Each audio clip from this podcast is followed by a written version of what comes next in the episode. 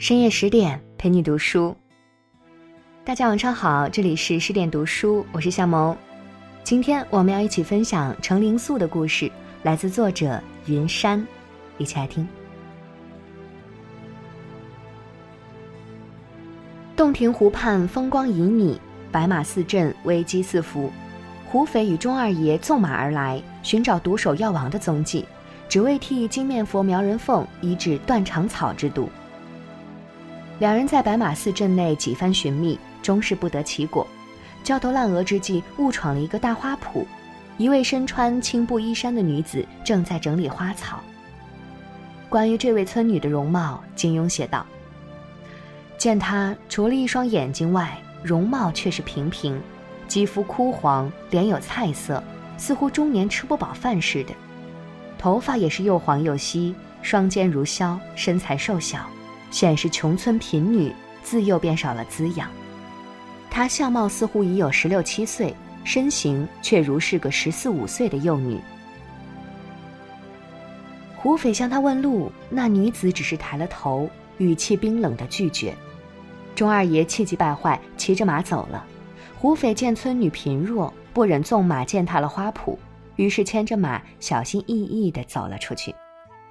他的这一举动被女子瞧在眼里，竟然开口问他：“你到药王庄去干什么？”胡斐觉得这女子应该知道些什么，于是下马请教，可他却并不指路，而是叫他去挑粪浇花。他原本心中气愤，但也怜悯女子孤苦无依。真就耐着性子帮着浇完了花。事后，女子送了他两颗兰花，让他往东北方向去。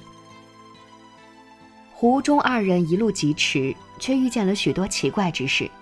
先是在湖边看见了两个被毒死之人，而后又寻到了一处铁屋。更神奇的是，村女送的两颗兰花竟然有解毒功效。两人不敢轻举妄动，决定原路返回去求教村女。没想到，那个女子似乎早就预料到他们会回来，不仅把他们迎进了屋里，还准备好了粗茶淡饭。胡斐一行行事不拘小节，拿起碗筷就吃了个精光，顺带把碗筷给洗了。而钟二爷却疑心有毒，连水也不喝。结果胡斐相安无事，钟二爷却中了毒。原来那女子在窗台上放了一盆有毒的白花。却将解药放在了饭菜和水里。这一切令人匪夷所思，胡斐心中疑惑顿起。那女子却爽快地告诉他，自己姓程，名叫灵素，取自于灵鹫和素问两大医经。听着这么雅致的名字，胡斐心中微微一动，觉得她相貌虽然并不甚美，但这么一言一笑，却自有一股妩媚的风致。后来，程灵素要带胡斐去找几个人，还约法三章：一是不能跟别人说话，二是不能动武，三是不能离开他三步之内。可以说，胡斐跟着程灵素目睹了一场曲折离奇的好戏。只见他先是将同门师兄师姐引出来，既要打消他们对药王神篇的野心，又要化解三人多年的积怨，还顺带让王铁匠心中出了一口恶气。这一局环环相扣，前后一气呵成，让胡斐这个少年英雄都为之折服。胡斐叹了口气，道：“你什么都想到了，我年纪是活在狗身上的，有你十成中一成聪明，那便好了。没有国色天香般的花容月貌，却有料事如神的蕙质兰心。程灵素给人的第一印象便是如此，正如他培育出来的七星海棠一般。”乍一看不起眼，但却非寻常之物。平息了一场风波之后，胡斐求程灵素去给苗人凤解毒，可他又说不出口。程灵素总是能洞察他的心思，还未等他开口，便微笑着说道：“你若求我，我便去。”或许那个时候，程灵素心中已经对胡斐颇有好感，知道他是个侠义之人。又通过了自己的重重考验，值得用心对待。他的这番少女情怀，胡斐不懂，王铁匠却是一眼看穿。王铁匠哈哈一笑，道：“胡爷，王铁匠又不是傻子，难道我还瞧不出吗？程姑娘人既聪明，心眼又好，这份本事更加不用提了。人家对你一片真心，这一辈子你可得多听她话。当局者迷，旁观者清。自从那一日胡斐闯入他的花圃，也便慢慢闯入了他的内心世界。他离开生活了十几年的白马寺，带着简单的行囊，跟着胡斐前去医治苗人凤。这一脚踏进江湖，他就成了他的全部。他悉心照料，默然陪伴，护他周全，将一颗真心毫不保留地奉上。可他却对他心有忌惮，还存有顾虑。程灵素让苗人凤放松穴道，用金针去解毒，他却暗自担心，生怕他下毒手加害苗大侠。他给他讲小时候被姐姐取笑长相丑陋的故事，他面有异色，以为程灵素会一怒之下狠心向姐姐下毒。胡斐内心对他的猜忌，聪明如他，又何尝看不出来？就像那一次，程灵素衣服上涂满了赤血粉，故意让他用手去触碰，本是一番用心良苦。胡大哥，你别怪我叫你上当，我是要你知道，下次碰到我这三个师兄师子，当真要处处提防。可是有时候，一个女子太过于聪明，太过于坦诚，也不见得是一件好事。尽管程灵素已经将毒牙都亮给胡斐看了。还一再善意的表示绝不会伤了他，可他总是觉得聪明才智胜我十倍，武功也自不弱，但整日与毒物为伍，总是不妥。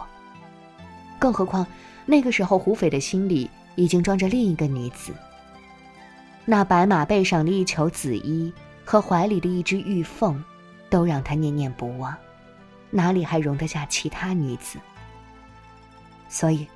尽管程灵素对他百般体贴，还一片深情不渝，他终究是要辜负。但又怜悯这个姑娘的那份赤诚，于是想了一个折中的办法。原著里是这么写的：胡斐从他侧后望去，见他耳根子和半边脸颊全都红了，说道：“你我都无父母亲人，我想和你结拜为兄妹，你说好吗？”程灵素的脸颊霎时间变为苍白，大声笑道：“好啊，那有什么不好？我有这么一位兄长，当真是求之不得呢。”由初听到“高攀”二字时的满心雀跃，到结拜为兄妹的心如死灰，程灵素的脸色由绯红到苍白，没有人知道这一瞬间的转变，其实已在心里过了万重山。就像是独自穿过漫漫黑夜，突然看到了一丝亮光，以为终于柳暗花明了，却又瞬间被打回现实，依旧是穷途末路。想起了《神雕侠侣》中的程英，面对杨过要一结金兰的请求，也只能这般不动声色地答应着，却把眼泪流淌在心里。忽然心疼这两位诚信女子，在爱情里都是这么隐忍大度。暗恋这杯苦酒，他们甘之如饴，却又催人泪下。那千回百转的柔情，终究成了一声叹息。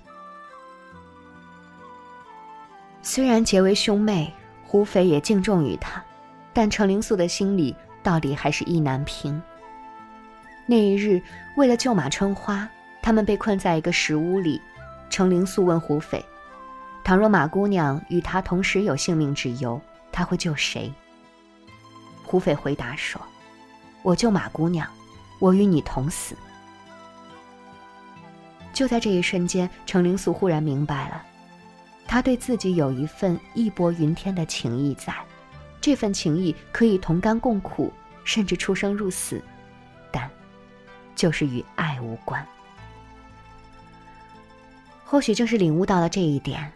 在最终面对胡斐身中三种剧毒之时，明明可以砍掉一只手让他多活九年，但他却偏偏选择了牺牲自己。程灵素取出一枚金针，刺破他右手手背上的血管，将口救上，用力吮吸。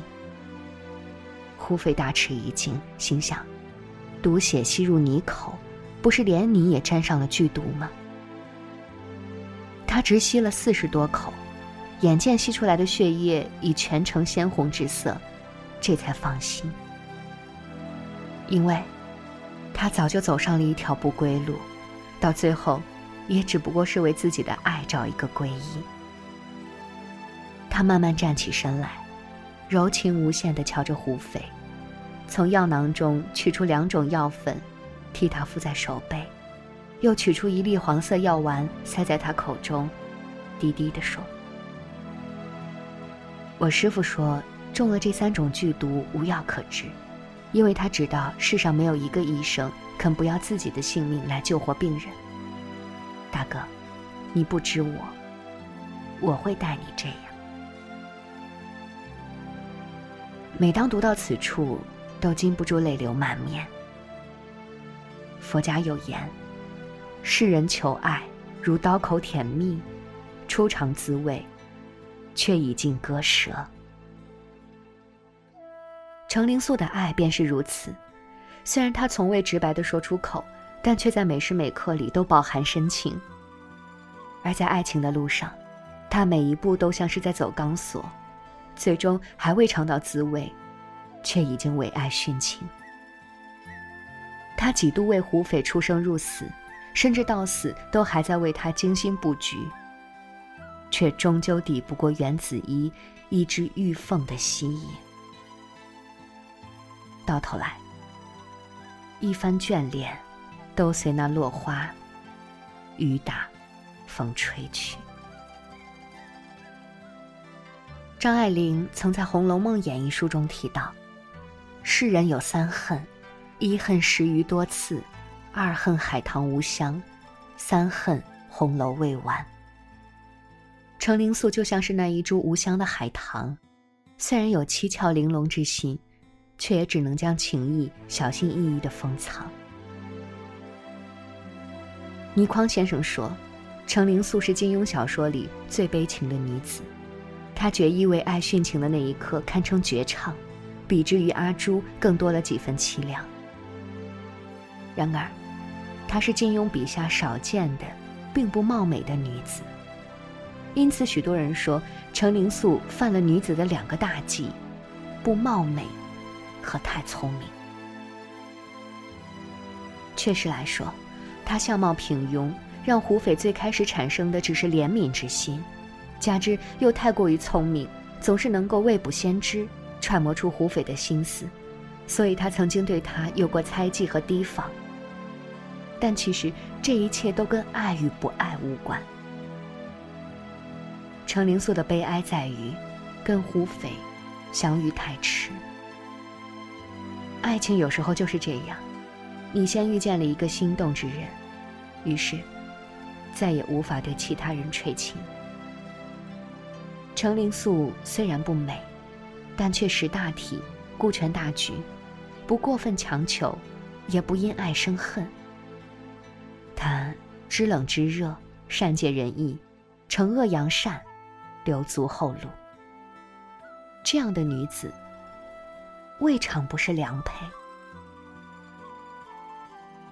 只可惜胡斐已经在遇见他之前，将一颗心交给了袁子怡。纵然对他有着一番深厚情谊，却终究无法对他以爱之名。故事的结局里，程灵素死了，但却留下了七星海棠替胡斐铺好了后路。其实他自己就像是那半截蜡烛，蜡炬成灰泪始干。恍若许久之前，他跟胡斐从湖南北上京城，在进城门那一刻，胡斐看了他一眼。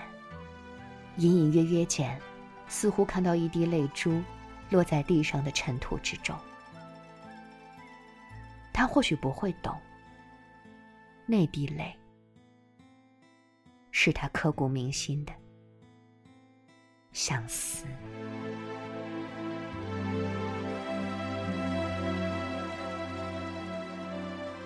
好啦，今天的文章就和你分享到这里。更多美文，请继续关注十点读书，也欢迎把我们推荐给你的朋友和家人，一起在阅读里成为更好的自己。我是夏萌，祝你晚安，我们下期见。